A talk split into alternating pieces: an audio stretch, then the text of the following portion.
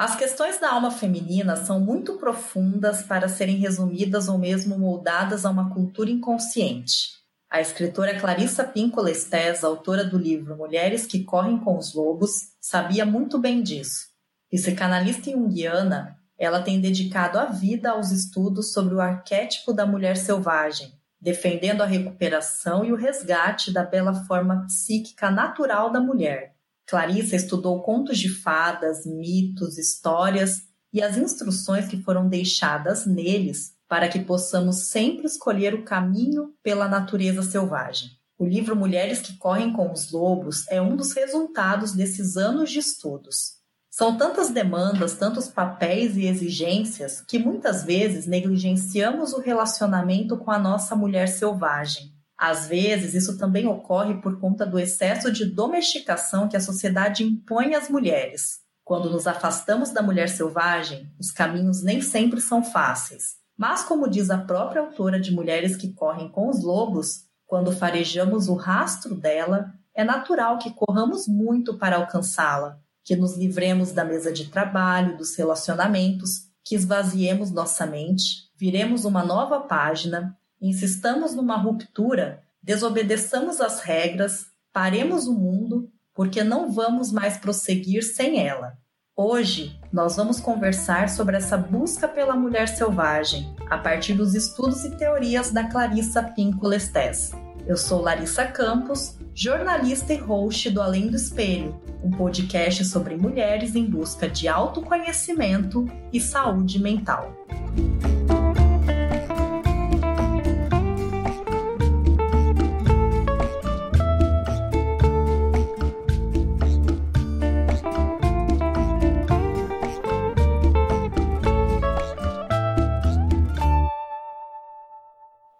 Ajudar na missão de tecer as tramas que levam, que conduzem até a mulher selvagem, eu tenho a companhia da minha amiga Fernanda Maluf. A feira é psicóloga, uma apaixonada por mulheres que correm com os lobos e minha companheira de criação do Lupus Inútero, um clube de leitura que nós criamos para discutir a obra da Clarissa Pinco Lestés.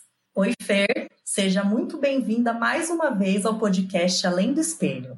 Oi, Lari, muitíssimo obrigada pelo convite. É uma honra estar aqui novamente falando com você.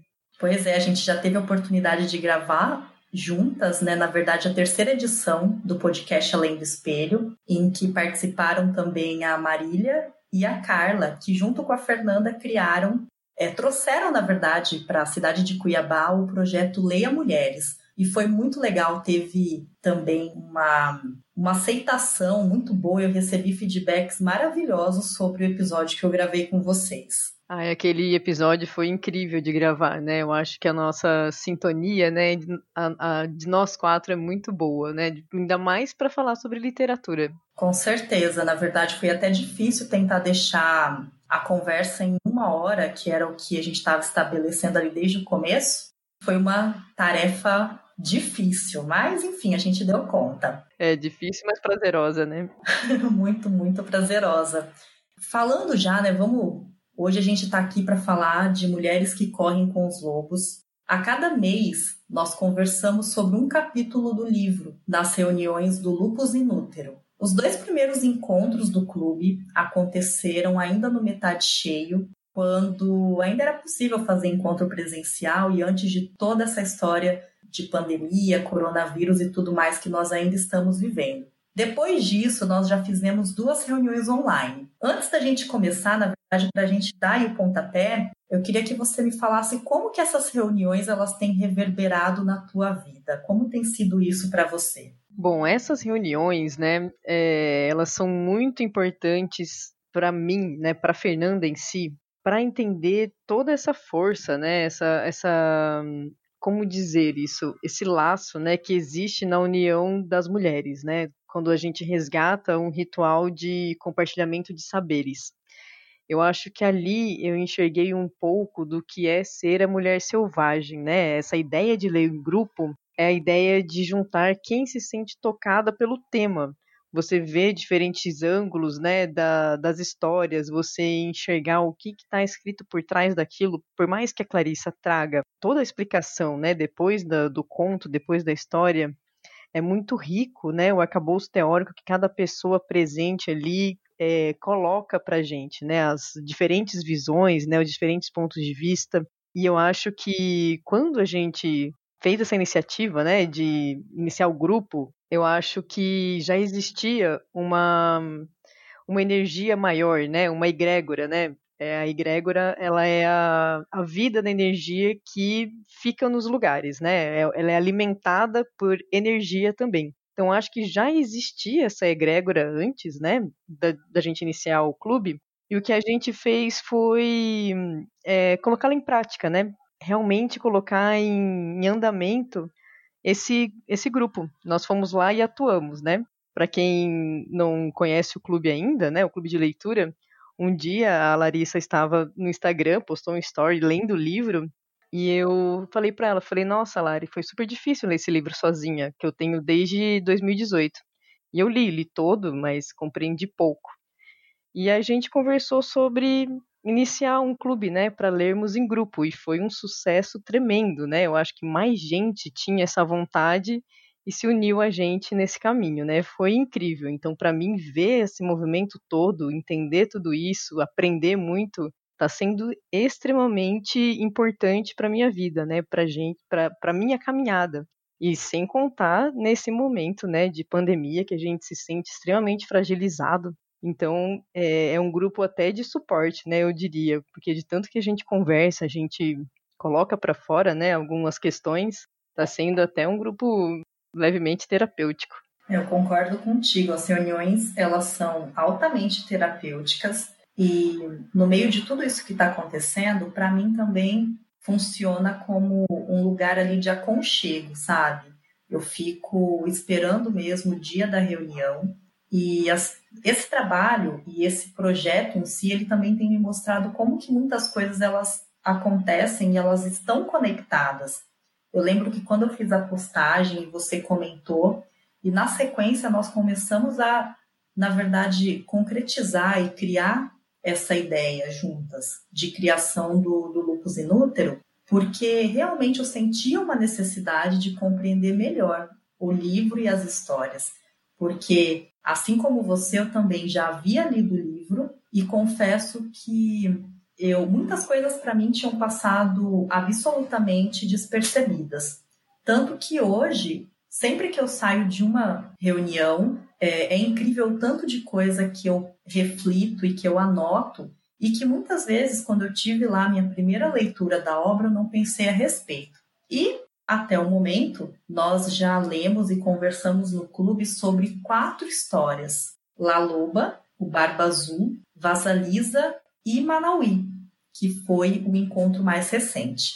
Essa é uma pergunta bastante complicada, porque quando me fazem, e já me fizeram algumas vezes, eu confesso que eu fiquei pensando um pouco a respeito, porque cada uma das histórias eu vejo que elas nos atendem em determinados aspectos. Mas qual história mais impactou você e por quê? Olha, eu também tenho esse dilema que é super difícil escolher a história, né? Porque cada uma traz um aspecto diferente, né? Uma alguma coisa, algo novo. A gente leu La Loba, né, que mostrou de cara toda a nossa potência, o Barba Azul, que é sobre a ameaça psíquica que todo mundo carrega contra si mesmo desde antes de nascer. A Vasalisa sobre a herança dos saberes femininos e a intuição o Manauí sobre a relação com o outro, né? A importância disso. Então é tudo muito bonito, né? De se ler, de entender. Mas, assim, já que a gente está dizendo, né? Tipo, qual qual mais impactou, qual qual tem o maior, né? Maior força dentro de você?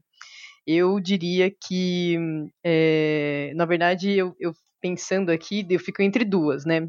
A Vasalisa por conta da intuição, dessa força da intuição que é extremamente é, importante, né? E como a gente enxerga a negligência que a gente tem em relação a isso, né? A escutar a intuição.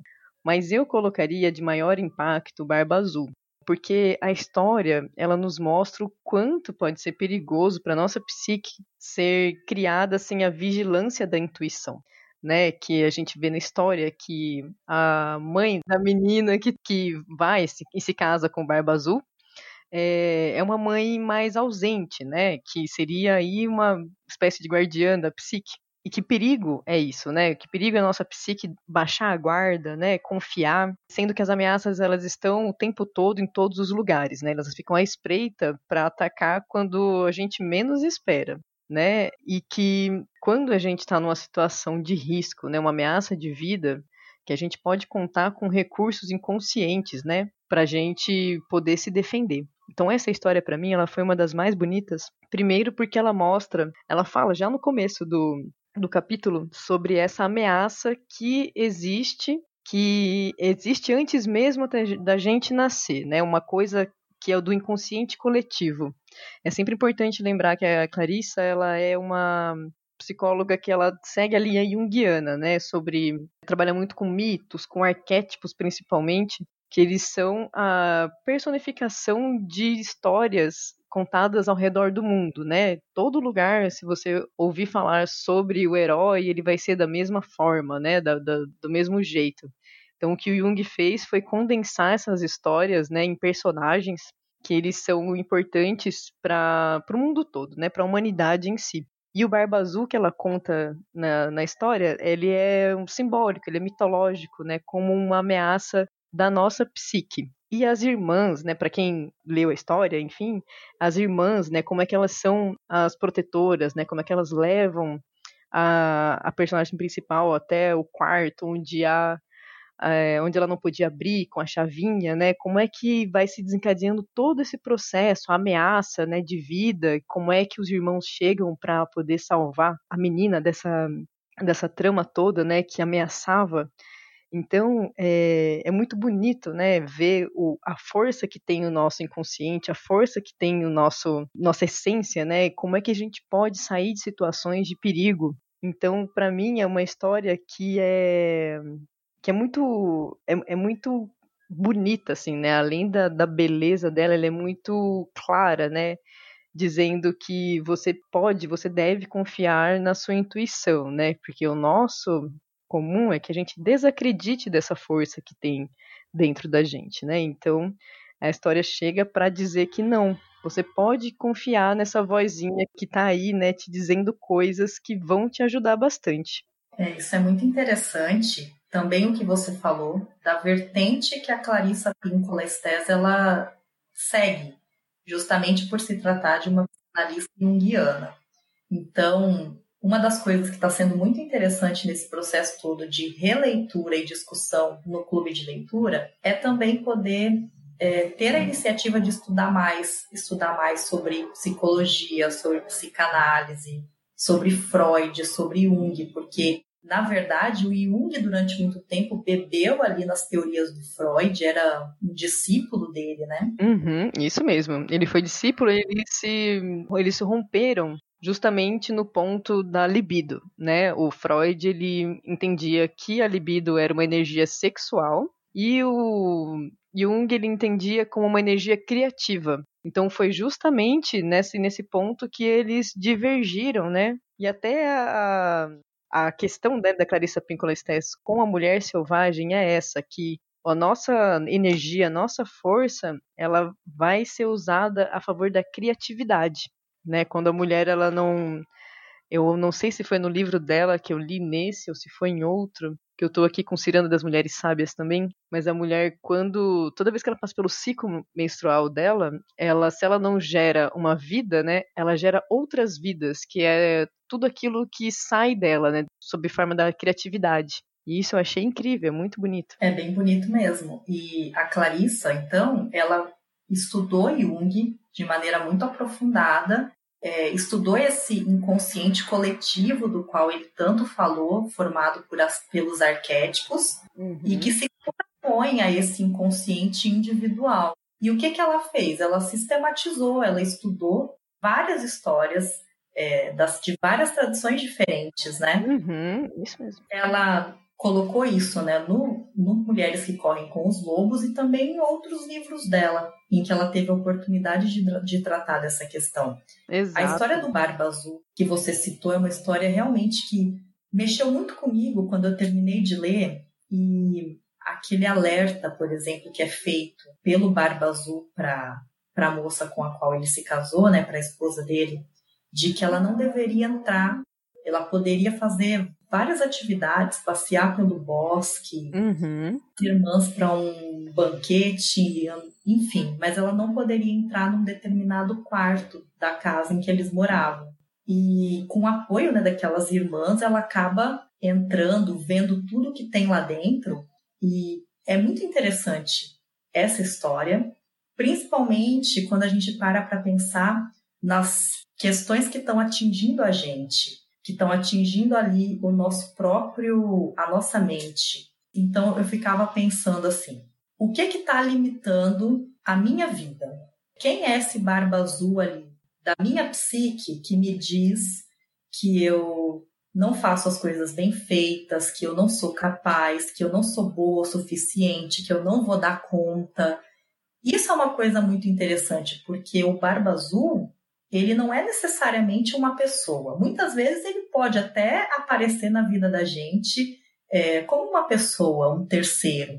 Mas não, várias vezes ele está representado ali, na maioria das vezes mesmo, e é isso que a Clarissa traz muito, pelos pensamentos, pelas nossas crenças que são enraizadas e vão se consolidando dentro da gente no decorrer da vida mesmo, né? Sim, eu acho que é isso é o grande ponto do capítulo, né? Ela colocar que nem sempre é só o que o outro nos diz, né?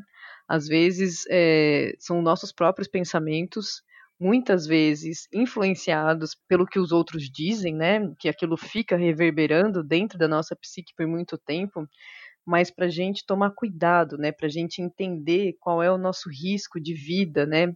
Quando a gente segue esse pensamento, né? Quando a gente dá ouvido para esse pensamento. E assim, não é um risco da gente morrer, né? Claro, fisicamente, mas é do nosso da nossa essência se perder, né? Aquilo que é nosso mais precioso, né? O que a gente tem de mais bonito, aquilo deixar de existir, né? Então, quando ela fala de aniquilação da pessoa, é essa aniquilação simbólica, né? Como é que isso vai vai matar a pessoa, né? Por dentro.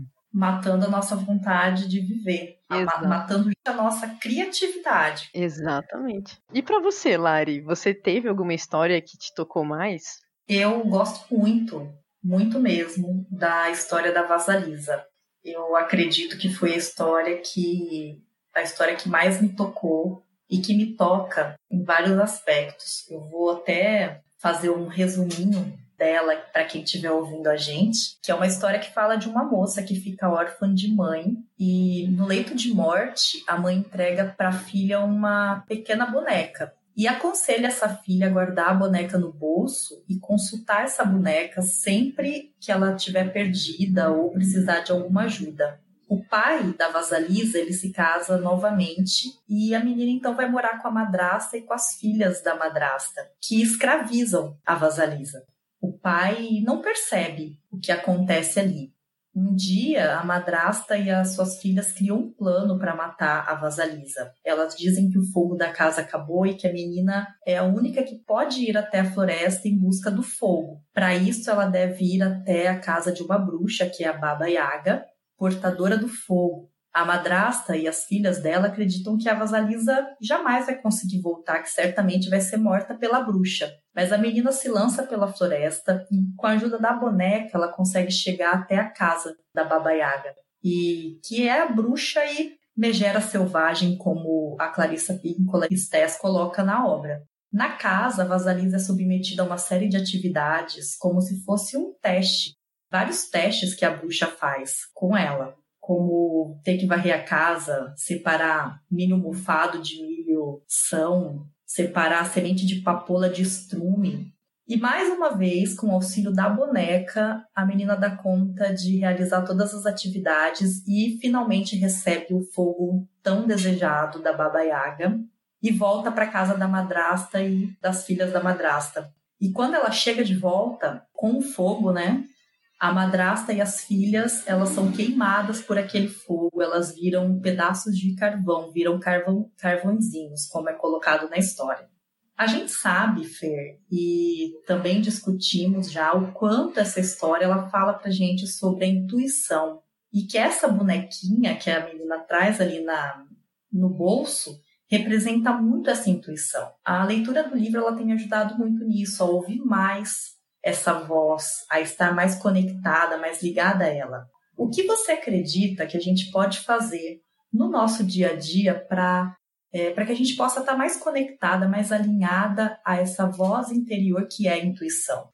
Olha, Lari, fiquei pensando nisso, né? Você falando aqui, e depois de todo o debate, né, que teve desse capítulo, é, passar pela faculdade de psicologia, o curso sobre psicologia indiana, entender mais sobre sonhos, né? Também fiz terapia por alguns anos é, e faço hoje algumas atividades que me fazem calar a mente um pouco. É, não é claramente, é calar o mundo. Quando você ou escuta a sua mente, né? Então, o que eu entendi para eu escutar a minha intuição, eu tinha que aquietar o mundo ao meu redor, principalmente o mundo externo, né? Todos os estímulos que a gente tem. Então, é um celular que rouba a atenção de uma rede social, é uma música vindo de outro lugar, né? Alguém chamando para fazer alguma coisa por aquela pessoa, né? Eu acho que há momentos, né, que a gente precisa realmente é, dar atenção ao mundo, né? Até porque nós trabalhamos, né, no mundo, né, nesse, nesse mundo exterior. A gente atua nesse mundo exterior. Então a gente não pode deixar para lá, né? A gente tem que ouvi-lo, tem que entender o que ele precisa, o que ele quer e dar uma devolutiva. Mas tem um momento que é só nosso, né? Que é um momento que a gente aquieta esse mundo todo e se conecta consigo mesma, né? Conecta com essa consciência, que é uma hora de respirar, uma hora de silenciar, de observar, de lembrar dos seus sonhos, né? Que você tem esse fio, né, que liga o seu a sua mente ao seu coração, né? Você fica ali dentro escutando o que esse fio tá te dizendo.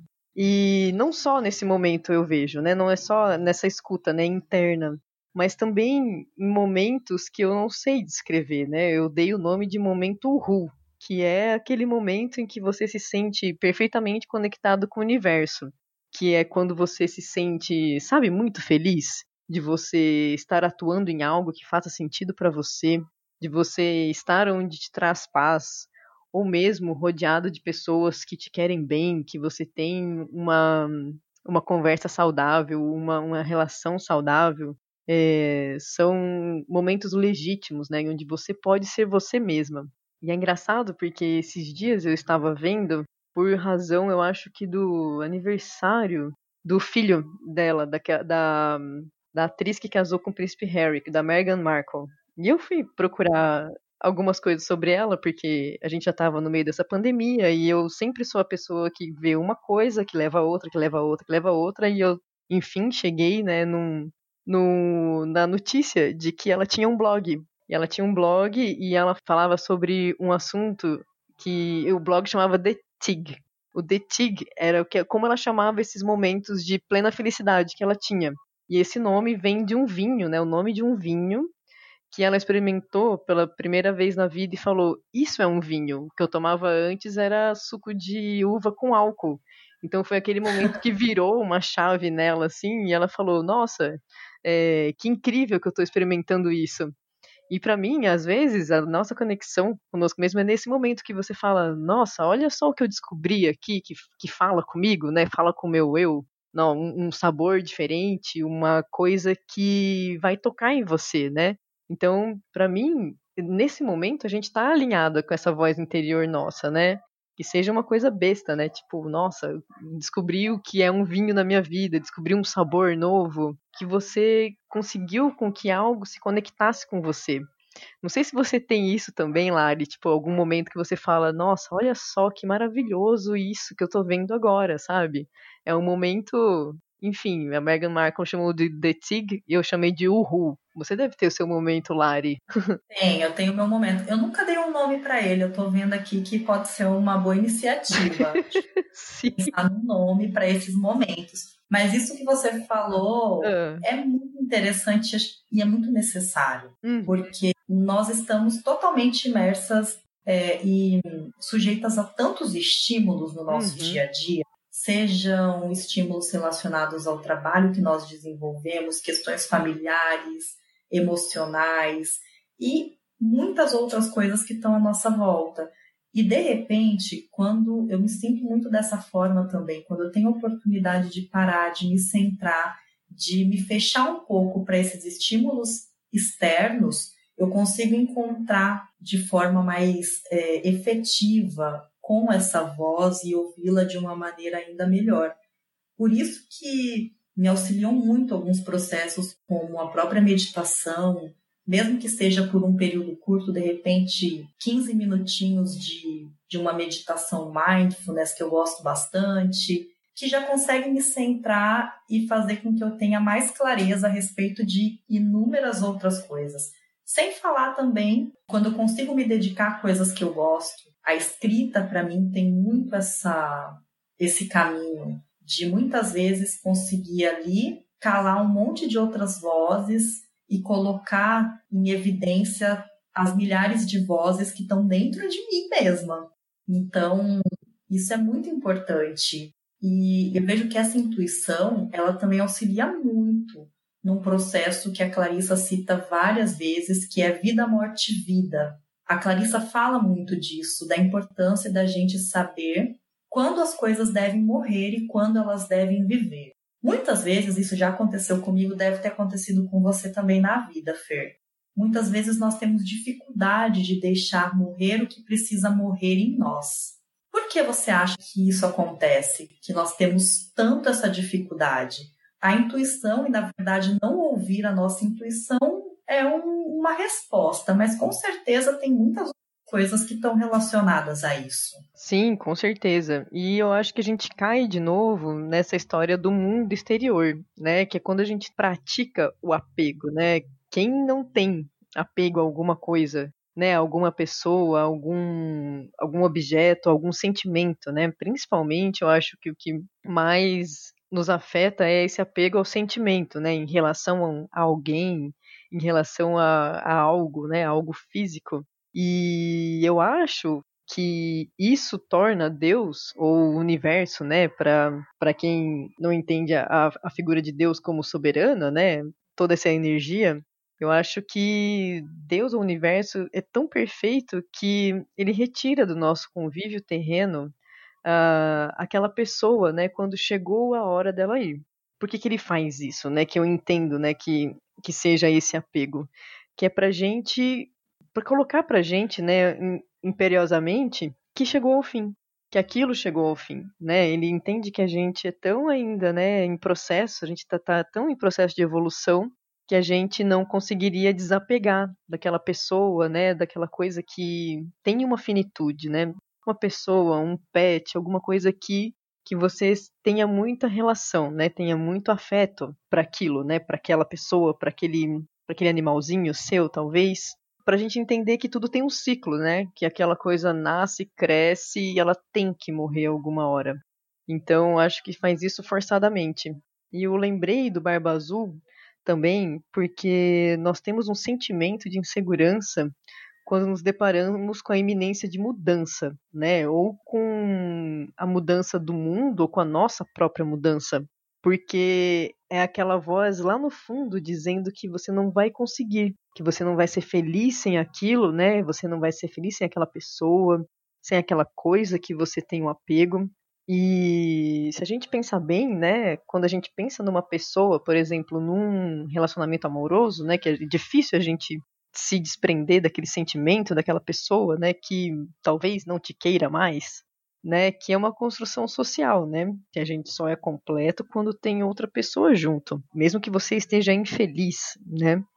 E é inegável a nossa evolução e o crescimento pessoal e espiritual, né?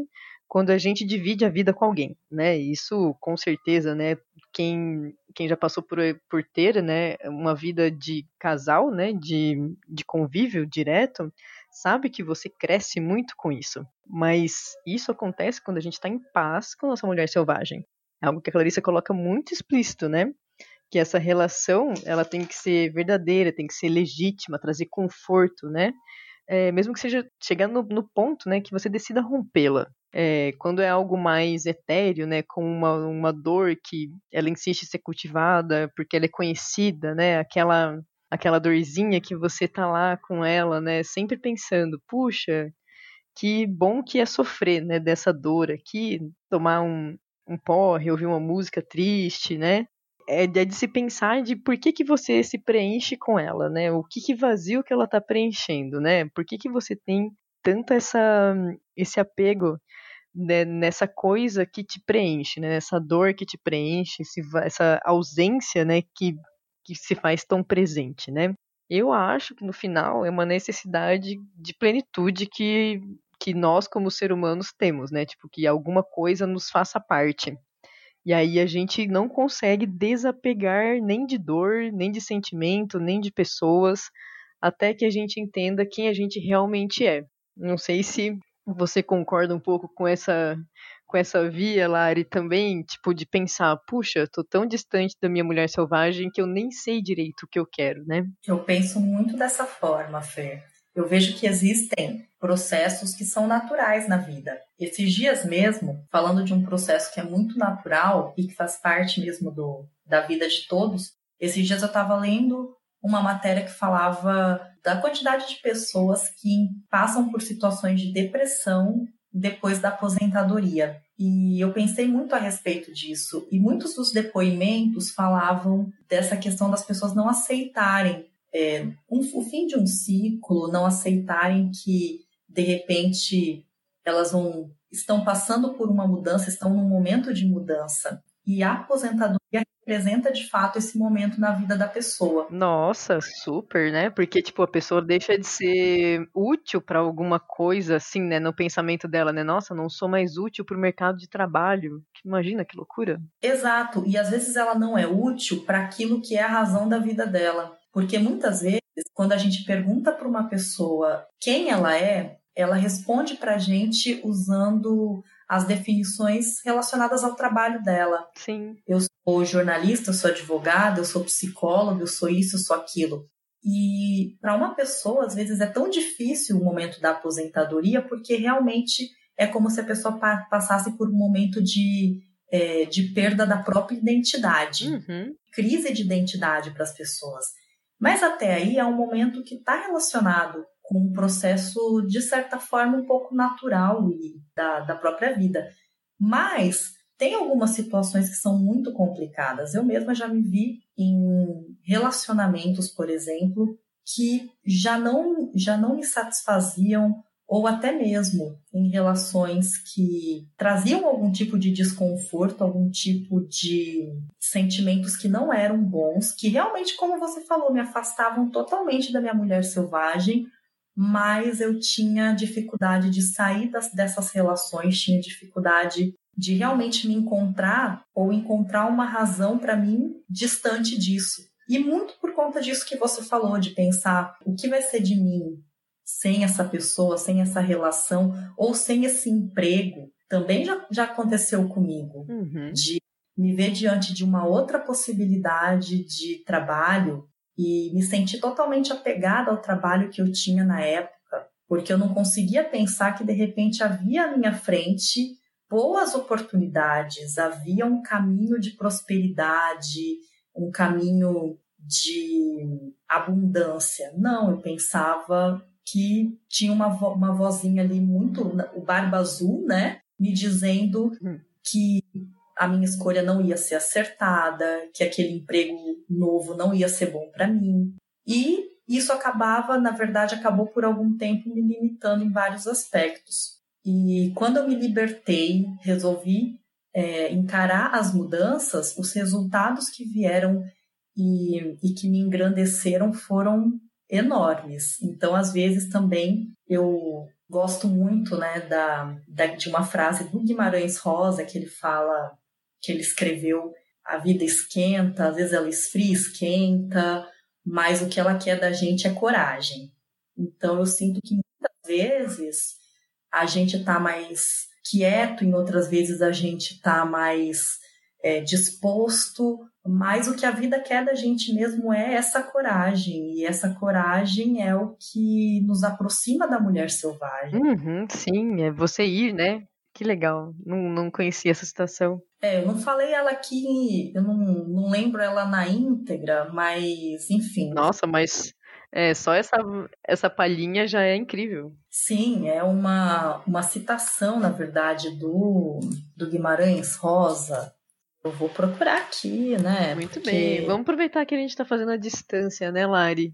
Pra gente ter esses recursos. Exatamente. Porque é tão difícil, né, a gente conseguir é, fazer esse tipo de bate-papo, né? Que quando a gente pensa, poxa, já estou fazendo a distância, vamos já abrir esse computador, vamos teclar aqui, procurar tudo que a gente tem para procurar. Exato. Diz, na verdade, a frase é o seguinte: todo caminho da gente é resvaloso, mas também cair não prejudica demais.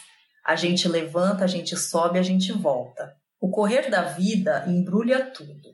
A vida é assim Esquenta, esfria, aperta e daí afrouxa, sossega e depois desinquieta. O que ela quer da gente é coragem. Olha só que bonito. Pois é, e é uma, uma coisa que eu tenho sempre muito comigo, de que o que me aproxima muito dessa mulher selvagem são reflexões e as minhas ações a, é, a caminho dessa coragem. Fazem ser uma pessoa cada vez mais conhecedora de mim mesma também. Olha, isso é muito bonito, né? Porque a Clarissa mesma diz que quando você empreende essa jornada, né? Você começa a caminhar, é, você não consegue mais voltar, né? Você não consegue mais ser aquela pessoa que você era antes, porque você já sabe muito sobre você mesmo. E quando você se movimenta, todo o seu, o seu ao redor movimenta também, né? Todo o seu círculo movimenta. Então, quando você começa a se transformar, o seu mundo inteiro vai se transformar também. Eu acho que, juntando a coragem do Guimarães Rosa com a audácia da Clarissa Pincolestes, eu acho que as mulheres vão dominar o mundo daqui a pouco. Olha, eu acho que seria maravilhoso e a gente tem assistido isso e participado, lutado junto para que isso seja uma realidade, uhum, de fato. Claro. E a, a Clarissa, ela diz que o arquétipo da mulher selvagem, justamente, você falou de criatividade, né? Uhum. Ela fala esse arquétipo da mulher selvagem, ele é o benfeitor de todas as pintoras, escritoras, escultoras, dançarinas, pensadoras, rezadeiras, de todas as que procuram e encontram, porque a Clarissa fala que inventar é a verdadeira ocupação da mulher selvagem. Como você acha, Fer, que a arte, os trabalhos artísticos, manuais, nos aproximam dessa mulher selvagem? E também por quais meios né, e expressões artísticas você dá asas à sua mulher selvagem? Bom, a Clarissa, como psicóloga analítica junguiana, ela é super defensora da expressão do inconsciente, né? Que foi uma coisa que o próprio Jung fez bastante e a gente vê com mais clareza aqui no Brasil, principalmente, porque nós tivemos a figura da Nise, a Nise da Silveira, que foi a psiquiatra que é, implantou lá no, no hospital, se eu não me engano, no Hospital do Fundão, no Rio de Janeiro, mas posso estar enganada porque eu não lembro exatamente o nome do hospital, é, toda o trabalho artístico, né, com pacientes esquizofrênicos. Então, quando a gente vê um, um filme, um quadro, a arte em geral, é, é o que mais nos aproxima do inconsciente coletivo, né? E como indivíduo, né, quando a gente faz um trabalho manual, uma tessitura, uma alguma coisa feita por gente, não por máquina, né? Quando coloca a alma ali, você resgata um pouco do primitivo e nesse momento eu, estou super vendo uma onda de volta a esse natural, né? Você fazer sua própria comida, fazer suas coisas, né? É, arrumar uma roupa, consertar um móvel, você entregar algo para alguma pessoa feito à mão, né? Feito por você mesma. Uma comida, uma cerveja, né? Teve uma, um boom de fazer sua própria cerveja há um tempo atrás. É, e como é que eu me conecto a isso, né? Eu com a minha mulher selvagem? Bom, eu ultimamente tenho tido algo que é muito caro para mim, né? Que é um tempo. Então, esse tempo eu estou usando muito para poder ler coisas que falam comigo, para escrever sobre coisas que falam comigo também, né? Eu até brinco que eu sou uma pessoa pouco criativa, né, para fazer as coisas. Então, quando eu vou desenhar, eu copio alguma coisa depois que eu começo a, a ter um estilo meu. É, para escrever, eu escrevo crônica, porque eu só consigo escrever sobre a vida real. Mas esses dias, enfim, pari um conto, né? Foi incrível. Mas o que eu acho que mais me aproxima mesmo é, é um trabalho que eu faço, assim, não remunerado, é um trabalho de estudo mesmo, que é analisar sonhos, né? Que eu tenho um caderno com meus sonhos, sonhos de pessoas que contam para mim, com a análise deles, para decifrar esse mundo incrível que é o inconsciente, né? Então, assim, eu mesma não tenho essa arte como as pessoas veem a arte em si, né? Você produzir um filme, você produzir uma, uma obra de arte, pintura, uma escultura, né? O que eu faço é analisar tudo. Estou analisando tudo o tempo todo. Então, para mim, a minha expressão artística é essa um pouco.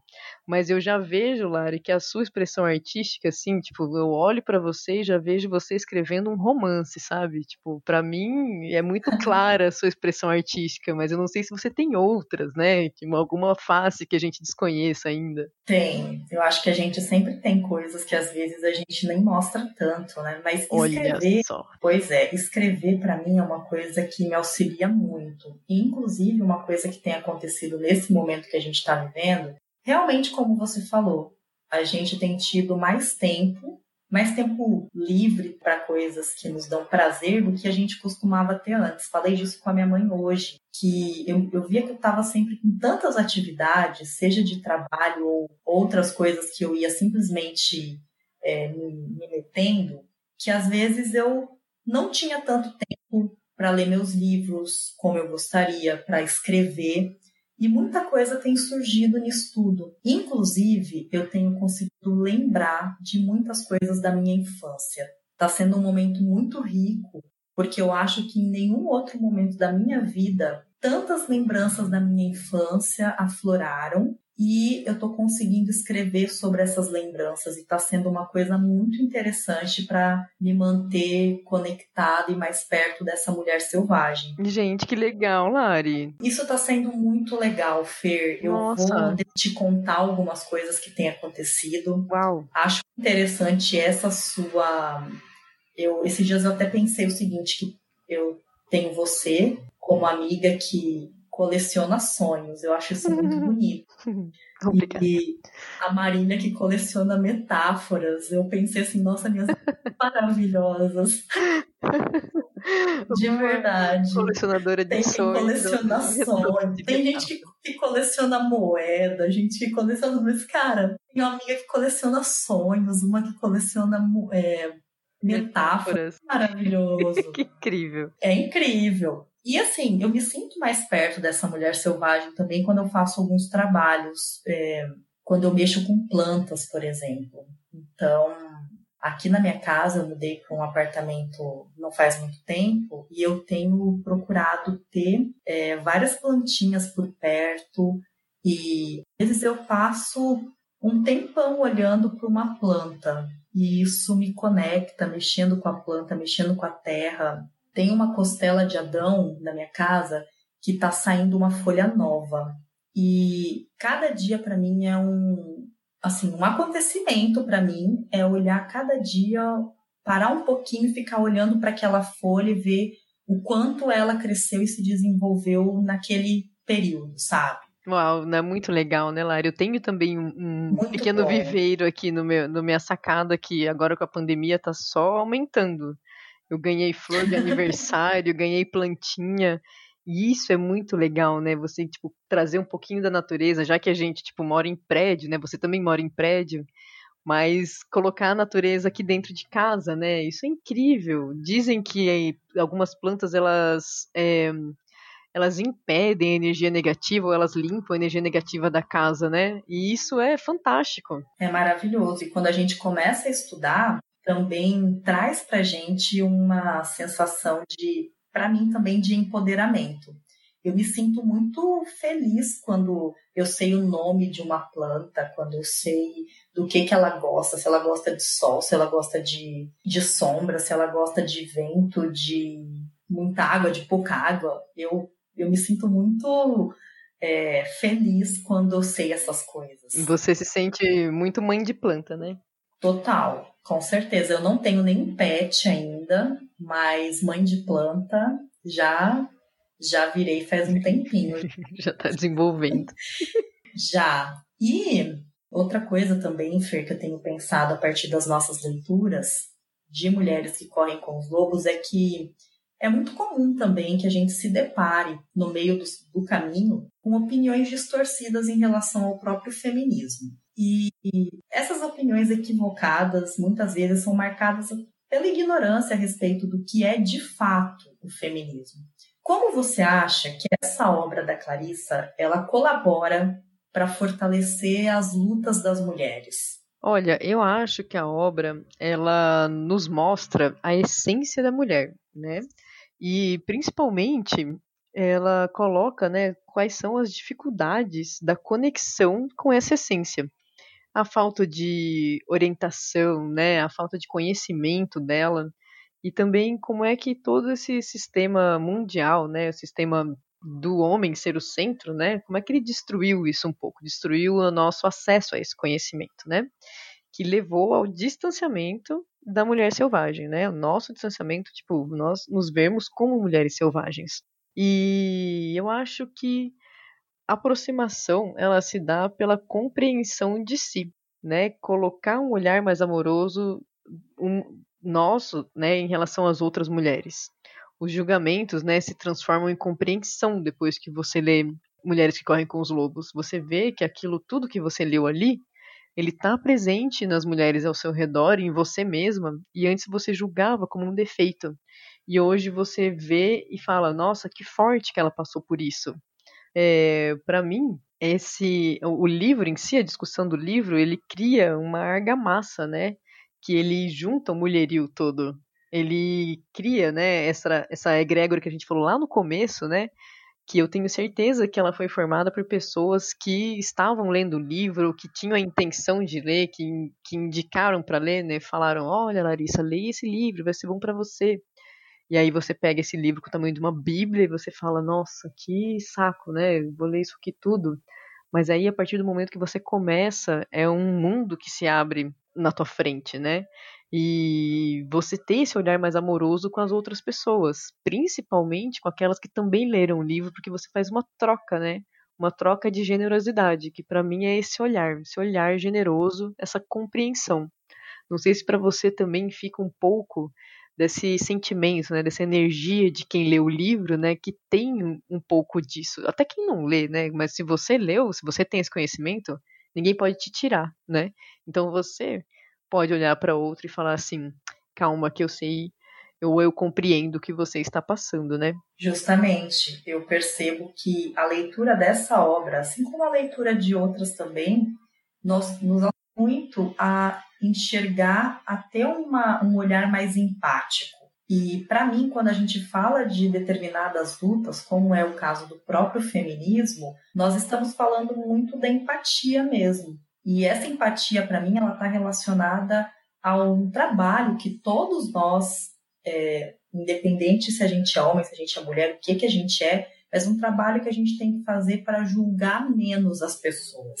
Sim, isso é muito importante, né? Muito falta, muito Isso falho. é fundamental, com certeza. E, e aí, a partir da leitura de mulheres que correm com os lobos, outras coisas também vão se somando. Então, eu tenho lido também, em paralelo, um livro que é o Mulheres, Mitos e Deusas, da Martha Robles. É um livro muito interessante também, que, na verdade, ela fala do feminino através dos tempos.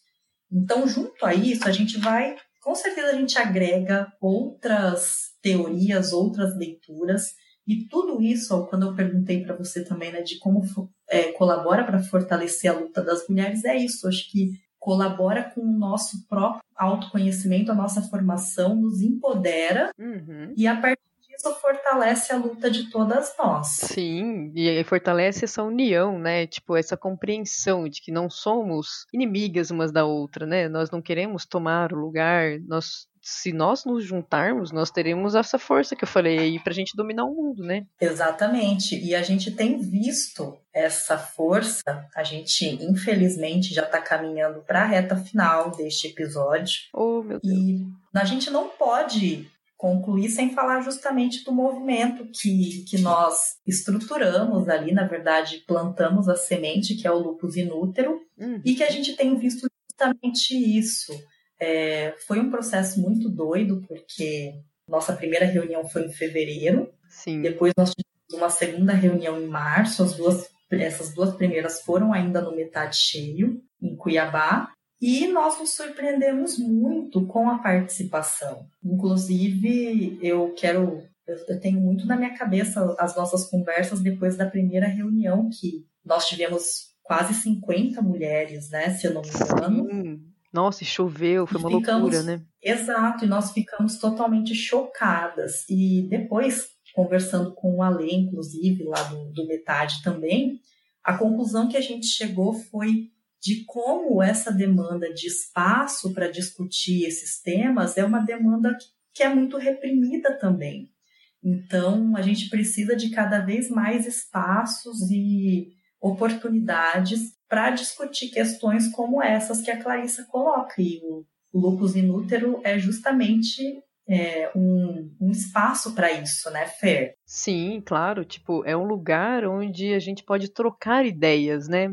Ali desde que a gente idealizou né, o projeto, eu acho que a gente sempre pensou numa horizontalidade, né, de todo mundo ali contribuir com alguma coisa. O que a gente fez foi só abrir o espaço, né, dizer, estamos aqui, para que as outras viessem compartilhar com a gente, né? Eu acho que isso é o mais bonito e mais legal do clube, né? Não tem uma hierarquia que a gente manda, né? A gente tem compartilhamento, a gente tem divisão, né? Todo mundo ali contribui com alguma coisa. E isso é incrível, é fantástico. E cada uma colabora e nós aprendemos muito umas com as outras. As reuniões elas continuam acontecendo, só que por enquanto, em razão da pandemia de COVID-19, as reuniões elas têm sido online pelo sistema Zoom. Então, uma vez ao mês nós nos reunimos e divulgamos no perfil do Lupus Inútero no Instagram o link para que a pessoa possa acessar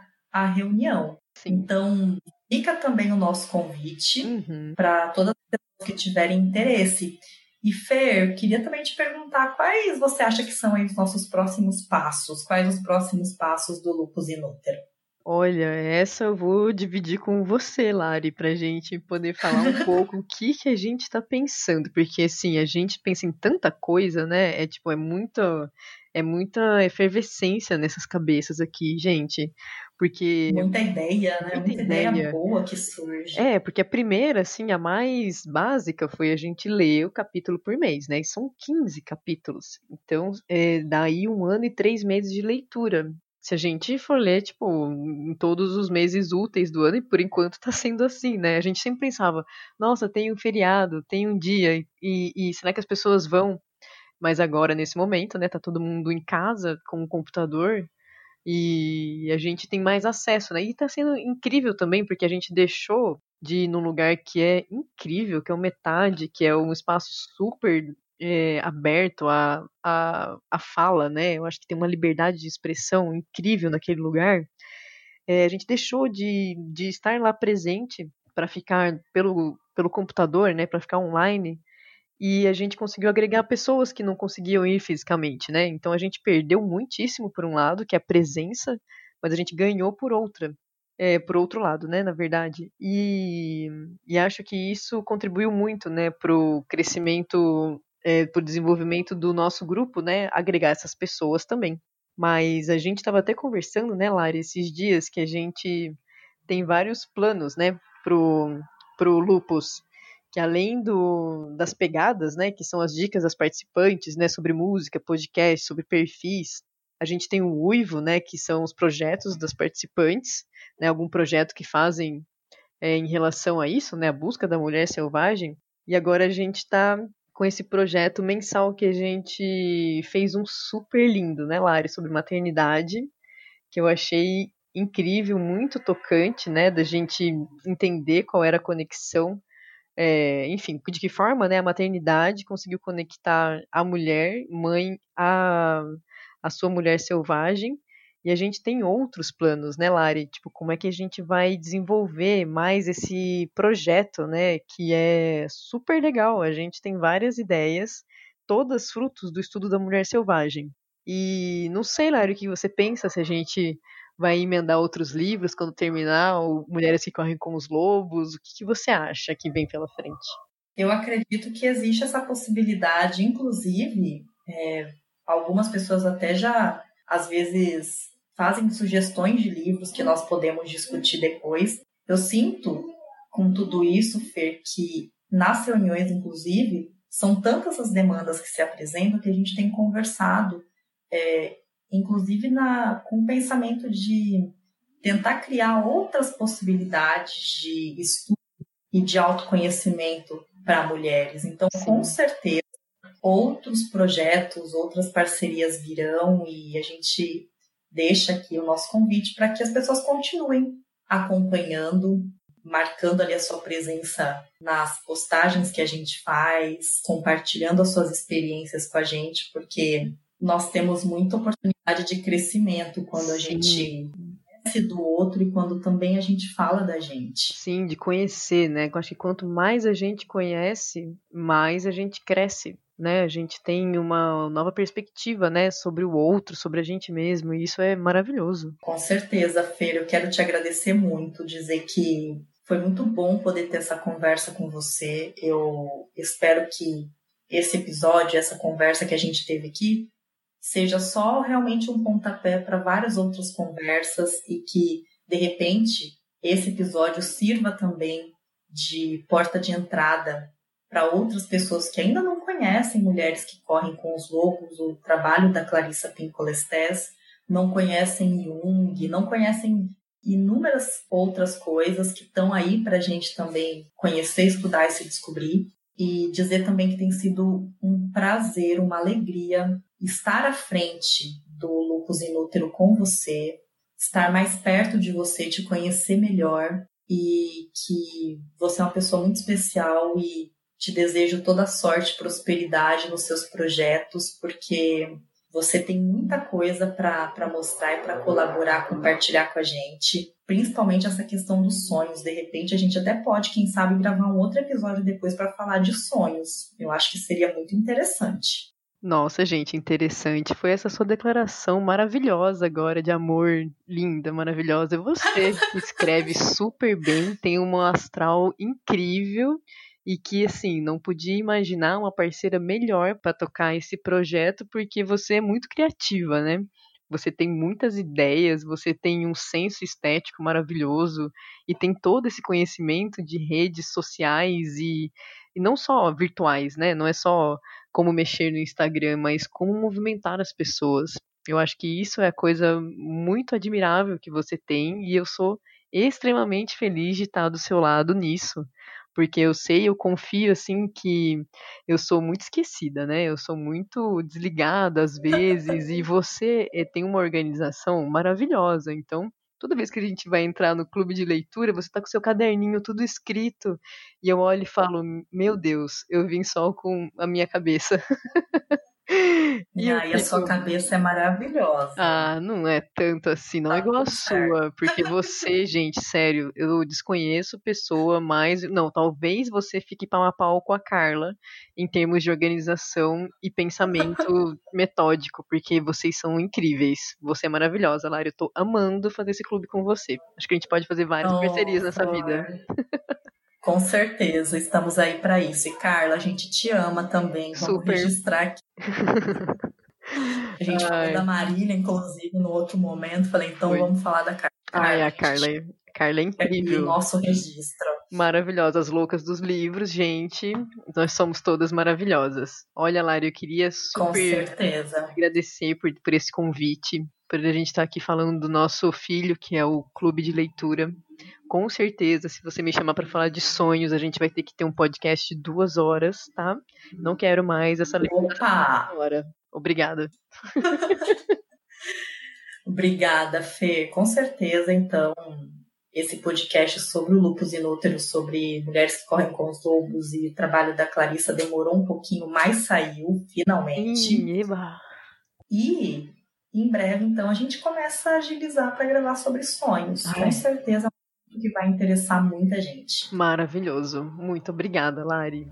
Hoje a gente fica por aqui deixando o convite para que quem ainda não nos acompanha nas redes sociais acompanhe o Instagram do Lupus Inútero, arroba Lupus Inútero, tá bom? Segue, já pode ir lá começar a acompanhar tudo que a gente posta, fique por dentro das nossas reuniões e a companhia de vocês é sempre muito bem-vinda. Fer, um beijo, muito obrigada e até a próxima. Um beijo, Lário. Obrigada a você. Até logo.